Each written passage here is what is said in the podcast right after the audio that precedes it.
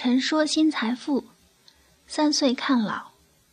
以前听老人们常说“三岁看老”，就是看到小孩子三岁的样子，你就大概可以了解到他这一生生活是什么样的状态，一生会有多大的作为。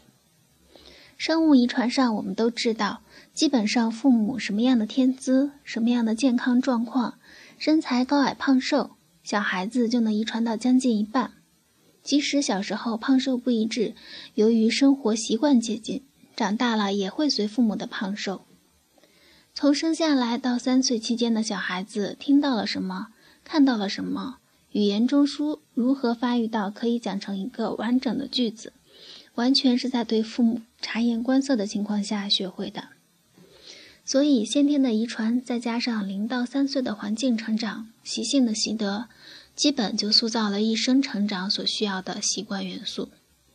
老年人或者是官人比较有经验的，比如常年招聘的高级 HR，能够三岁看老一点都不夸张。有没有例外呢？肯定是有的。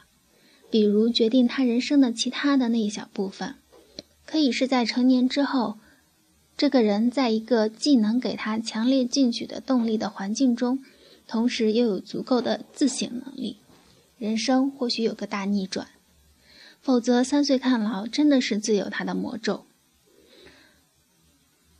所以结论跟老年人图图的看法很接近。想让你的孩子有所作为的话，男人就找一个聪明、健康、乐观的女人做孩子妈妈；女人就找一个性格坚毅、善良的男人做孩子爸爸。文章来自微信布衣春秋，感谢倾听，下次再会。